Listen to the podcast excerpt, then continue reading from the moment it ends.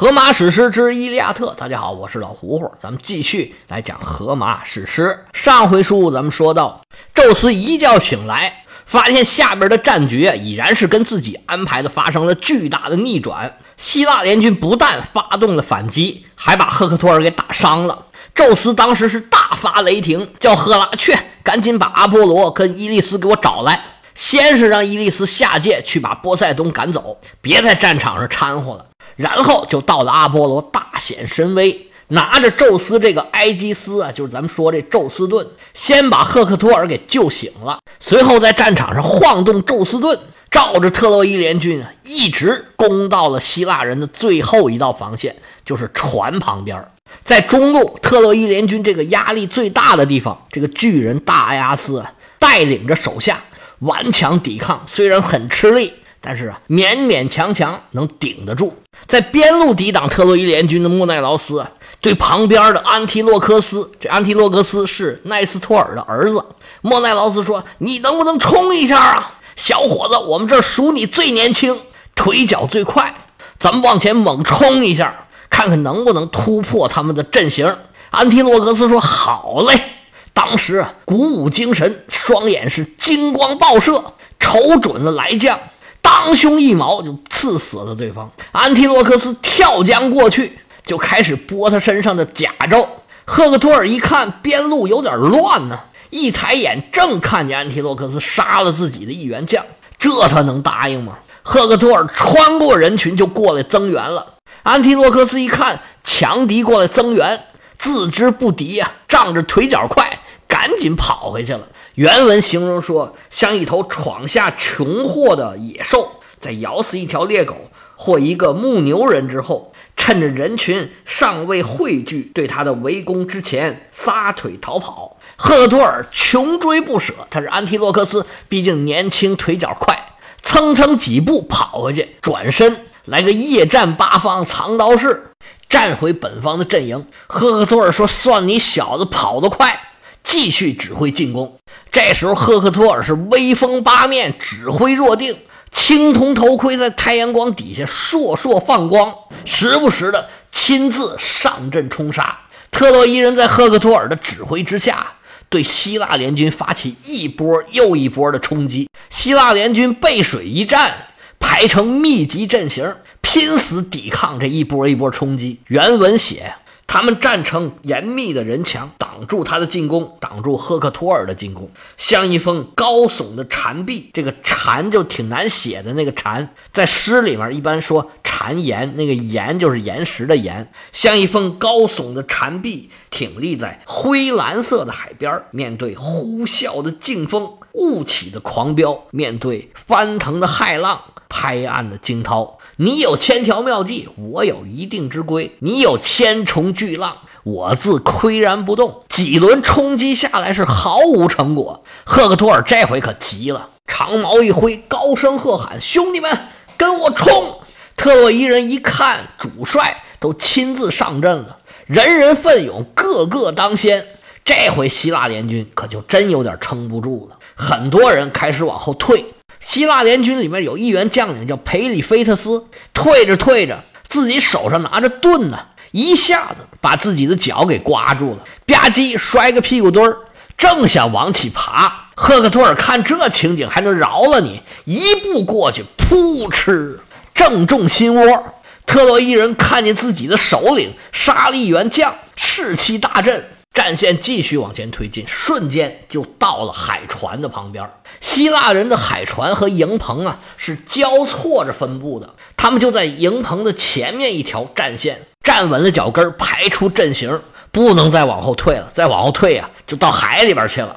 这时候，巨人埃阿斯手里擎着一把海船上专用的长矛，这长矛啊比一般的矛要长不少，从一条船跳到另外一条船。长矛是来回的劈刺，把试图登上船的特洛伊战士一个一个给捅下去。赫克托尔也带着手下一顿猛冲。希腊联军现在是抱着必死的决心，觉得自己虽然不行了，但是啊，我宁可站着死，不能跪着生，仍然是拼死作战。特洛伊人觉得自己啊，曙光就在眼前，眼看着就把对方赶到海里边去了。千万可不能泄气。这时候双方啊就在船的周围展开了肉搏战，双方是死伤惨重，血流遍地呀。到处都是剑呐，斧子，离得太近，这长矛已然是施展不开了。弓箭就更没法用了。这么一搭弓射箭，不知道射到是自己人还是对方。赫克托尔经过一番冲锋，终于杀到了一条船的船尾，蹭蹭几下就上了船了。赫克托尔抱住这柱子，哈哈大笑：“来人呐，给我拿火来！”特洛伊战士一看自己的首领登上了船尾。赶紧递上一支火炬，赫克托尔手持火炬点燃了战船，哈哈大笑，哈哈，你们也有今天呐！一看主帅把敌方的战船给点着了，特洛伊人是有样学样，都想把对方的船给烧了。船尾已经点燃了，在这个船上的埃阿斯不断的大声喊叫，催促自己的手下顶住，给我顶住，我们没有地方去了。再往后就推到海里面去了。这一卷的最后写，他一边喊叫，一边不停地出枪，凶猛异常。只要有特洛伊人冲向深旷的海船，举着燃烧的火把，试图欢悦赫克托尔的心肠，埃阿斯总是等在船上，统之以长杆的枪矛。近战中，他撂倒了十二个在隔岸的海船旁。第十五卷就此结束。第十五卷结束在激烈的战斗里边，希腊联军可以说是全面被动，这船都被人点着了。第十六卷的开头开在阿基里斯的营帐里面，这个气氛呢肯定好不到哪儿去。阿基里斯的好基友帕特洛克罗斯刚刚在大营里面转了一圈回来，眼见着希腊联军步步后退，刚才还是大营呢，现在已经变成前线了，眼见自己的战友死伤无数啊。他还帮一位刚刚包扎好伤口，这心里面能不难受吗？回到营帐，看见呢拒不出战的阿基里斯，这眼泪哗就下来了。阿基里斯一看他，哎呦，怎么还哭上了？哎，咱们希腊好男儿，怎么做小女子状？来来来，有什么事儿？有什么消息？赶紧跟我说一说。是家里来信儿了？如果是家里面你父亲或者是我父亲。有个三长两短，你倒是确实有理由掉上几滴眼泪。如果不是的话，我真不知道你在哭什么。帕特洛克罗斯一听这话，心里更难受了，说：“将军，你知不知道外边现在战况如何呀？我跟你盘点盘点吧。之前呢，在战场上最勇猛那几个，现在全部都躺在后头。狄俄莫德斯是身带剑伤，奥德修斯是被枪所伤。”阿伽门农被人扎了胳膊，欧鲁普罗斯被人射中了大腿，这几位最重要的首领都受伤了。他们现在带着伤啊，在前线督阵，也没有像你这样这么闲着。其他人呢，更是死伤无数啊！就连老将军奈斯托尔这一把年纪，他也在战场上。将军您呐，就因为一口气，到现在都还不出战，你怎么就这么铁石心肠呢？您的父母他也不这样啊，阿基里斯也不愿意啊。你这怎么说话呢？是他们要抢我的东西，我是自卫，我容易吗？我平常不都是我冲锋在前吗？这个时候想起我来了，晚了，说出大天我也不会去的。小帕说：“那你不去，让我去吧。不过我得有个条件，你得把你的铠甲借给我。我这么一出去，他们都会以为啊是你来了，这特洛伊人就会害怕。”战场上瞬息万变，没准我就把他们打退了。我知道您的令堂大人呢擅长预言，而且呢之前跟宙斯见过面儿，可能你已经知道了某些预言。不过没关系，你就在这待着，没准我一人就把他们打退了。阿基里斯说：“预言我倒是没有，上次见过我母亲之后啊，他倒是答应我了，但是呢迟迟也没有给我回话。既然你想要出战呢，我想啊。”我也拦不住你。我现在啊是余怒未息，我肯定不会去的。你既然想去呢，哎，我那个铠甲就在那里。我这些装备，你想拿什么拿什么都可以。还有我的穆尔弥东人蚂蚁兵，你可以随便带。我跟你说，所有的特洛伊人，只要他们看见我的铠甲，嘿嘿，他马上就会头昏眼花、腿脚发麻，转身就跑。我跟你说，也就是阿伽门农这个丧门星，他不长眼。他但凡早点跟我说几句好话呀，旁边那条河都被特洛伊人的尸首给塞满了。就现在这情况，我跟你说，我也给他杀个七进七出，让特洛伊人血流飘杵。现在可倒好，都被人欺负到家门口了。你不是靠着狄俄莫德斯吗？你不是靠着奥德修斯吗？你不是靠着艾阿斯吗？哼，我不去了。你们有本事自己来吧！你们。不过说实在的，小帕，这次我叫你去啊，其实主要是怕特洛伊人把我们的船都给烧了。你这次去，首要任务就是把他们给赶走。我还要特别特别嘱咐你一条，你是千千万万万千，一定一定一定要牢记在心。我现在没在你身边呢，你一定要注意安全，千万不要恋战。只要把特洛伊联军给我打退了，你就千万马上收兵回营，别再跟他们纠缠了。咱们尽人事，听天命。但是有的时候这天命啊，他不一定在你这边。宙斯他本来就是一个反复无常的。一会儿向着这边，一会儿向着那边。你看我们这仗打的不就是这样吗？你一定要记得我这个话啊，适可而止，让其他人去打吧，就让特洛伊人都死绝了吧，其他的希腊联军的人也都死绝了吧，我眼都不带眨一下。最后就剩咱俩人横趟特洛伊城。你看这阿基里斯他多狠呢，其他人他根本就不管，只是反复的。叮嘱帕特洛克罗斯一定要适可而止，赶走特洛伊人，马上回来。他应该心里面也是隐隐的觉得这里面有点事儿。帕特洛克罗斯自然嘴上答应的好好的，但是出去的事儿他自己可能也控制不了了。这时候战争的最前线啊，巨人埃阿斯也有点抵挡不住了。他戴那头盔上，时不时就当来一下。当来一下，挂着盾牌的左肩膀就觉得是越来越沉，越来越沉。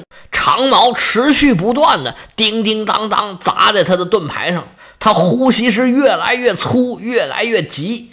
战场上连个喘气儿的地方都没有。这还不算什么，最可怕的是迎头就碰上了赫克托尔。赫克托尔把船点着了，那小火还没起来呢。看见埃阿斯左边一下，右边一下。特洛伊人是很难近前，心里话说：“行了，这大个儿交给我吧。”手提宝剑，冲着埃阿斯就过去了。埃阿斯一看对面的杀人魔王赫克托尔，来者不善，我先下手为强吧。提起手里的长矛，当胸便刺。赫克托尔嘿嘿冷笑啊，来得好，也不躲闪，挥动手里的宝剑，吭哧一下。埃阿斯手里的长矛一削两截，枪尖飞出去老远，扑哧一下多在地上。埃阿斯手里的枪变棍子了，吓得浑身颤抖，心说：“完蛋喽！这是神把我们抛弃了，这宙斯他不要我了。现在是手无寸铁，只好继续往后退。”特洛伊人一看首领又胜一场，顿时是欢欣鼓舞啊！火炬已经是传的到处都是，已经有好几条船。都被烧着了。阿基里斯这时候心里着急了，直拍大腿：“哎，兄弟，你快点啊！等船都烧坏了，咱再出去也没用了。”帕特洛克罗斯穿好铠甲，拿好装备，这么一看，嚯，太帅了！只见他是亮银冠、珍珠线、雉鸡尾，真好看；龙鳞甲、四秋霜、胭脂袍、团花线、唐尼铠、碧刀枪、八宝带、水镜赞。宝雕弓、如弯月、走兽弧、斜插剑、赤兔马、火炭红、画杆戟、神鬼颤、少年英俊风流相、闭月羞花、芙蓉面。这是帕特洛克罗斯吗？这是吕布。帕特洛克罗斯身高、身材、长相都跟阿基里斯差不多，俩人天天泡在一起，行动、坐卧、走都有几分相似。别说穿上这套铠甲呀。跟阿基里斯是大差不差，冷不丁的还真看不出来。阿基里斯基本上就是在这部书里面是一个玉树临风的帅小伙，长得是最好看，而且呢战斗力也是天下无敌，跟吕布这设定啊真的有几分相像。帕特洛克罗斯穿上阿基里斯的铠甲，拿起宝剑，戴上头盔，这都是阿基里斯原装的装备。只是阿基里斯的矛啊太沉了，一般人拿不动。帕特洛克罗斯就拿了自己的一杆矛，这个矛啊也不含糊，是培利昂山峰山顶的白蜡树的木材所做，同样是战场上的杀敌利器。阿基里斯的御手名叫奥托莫东，这时候已然把阿基里斯的两匹神驹套好了车，赶到了帐外。阿基里斯的马呀都是有名字的。两匹神马，一个叫山索斯，一个叫巴利俄斯。这两匹神马的来头可不小，他们是当时啊阿基里斯的父母结婚的时候，海神波塞冬送给他们两口子的。这两匹神马既然是神马嘛，他们就可以永生。阿基里斯的父亲帕留斯就驾着这两匹神马南征北战，东挡西杀，这仗是没少打。但是这马呀，从来都是毫发无损。这两匹马。绝非凡类。他们的母亲名字叫做波达尔格，这波达尔格是个女妖，在希腊神话里面呢，这种女妖啊叫做哈尔毕厄。这哈尔毕厄在字面上是强盗、贼的意思。这种女妖是人头鹰身，在我们看来呢，肯定是长得很奇怪了。但是这种女妖啊，都有自己的特点。我们说这个波达尔格啊。他就是腿脚特别快，希腊语里面是捷足者，就是跑得特别快的意思。那当然了，他能飞吗？他怎么不快呀？而西风之神看上他了。西风之神呢，叫泽费罗斯，平仄的那个仄，跟这个女妖啊生了两匹马。就是咱们说这个山索斯和巴利俄斯这两匹马呢，也不怎么就到了波塞冬的手里。所以你看希腊神话呀，真是神出鬼没。这西风之神审美也够宽泛的了，跟一个鹰身人头的怪物生了两匹马，然后呢，这马到了海神的手里面，被送给了一个凡人，兜兜转转又上了特洛伊的战场。跟一般的马车不一样，阿基里斯这个车呀，还有一匹马。这匹马呀，就是凡马一匹了，但是同样拥有追风的快腿，名叫培达索斯，能给两匹神马拉鞭套，那也不错了。装备准备好了，也不能光杆司令一个人去啊。阿基里斯的亲兵卫队啊，被称为穆尔弥东人，这咱以前说过，是蚂蚁变成的兵，格外的勇猛。此时已经是收拾停当，全副武装，嗷嗷叫着，就等着一声命令，好出发呢。眼看着其他希腊联军的各支队伍都在前线奋勇冲杀，这穆尔弥东人呢难免忌痒啊！这回终于轮到我们了。阿基里斯当时来的时候啊，这穆尔弥东人分成五十条战船，每条战船五十人，这一算呢，五五二十五，一共两千五百名穆尔弥东战士。这两千五百名战士啊，分成五个大队，有五个首领。当然，这五位啊也是。各有名姓，各有来历，不过对情节没什么影响。这么一一介绍过去啊，显得太累赘，咱就不讲了。队伍集合完毕，即将开赴战场。那阿基里斯必须要先训一下话。原文写：还记得吗？我说穆尔弥东人在快捷的海船旁，在我怒满胸膛的日子里，你们对特洛伊人发出的威胁。你们满腹牢骚，开口抱怨。下面是穆尔弥东人对阿基里斯的抱怨。他们说：“帕留斯残忍的儿子，你的母亲用胆汁养大了你，你没有怜悯之心，把伙伴们留在海船边。”违背他们的心意，真不如让我们返航回家，乘坐破浪远洋的海船。既然该死的暴怒已经缠住了你的心灵，引号完了，下边是阿基里斯说：“你们常常议论我的不是，窃窃私语，三五成群。现在眼前摆着你们盼望已久的战斗，一场酷莽的杀拼，使出你们的勇力，接战特洛伊军兵。”阿基里斯一番鼓舞，穆尔弥东人就像斗牛场上憋了很久的这公牛，闸门一开，咵就冲出去了。帕特洛克罗斯是一马当先，朝着战场正中央就冲过去了。这支生力军突然杀出来，要知道对战局产生了什么影响，我们下回接着说。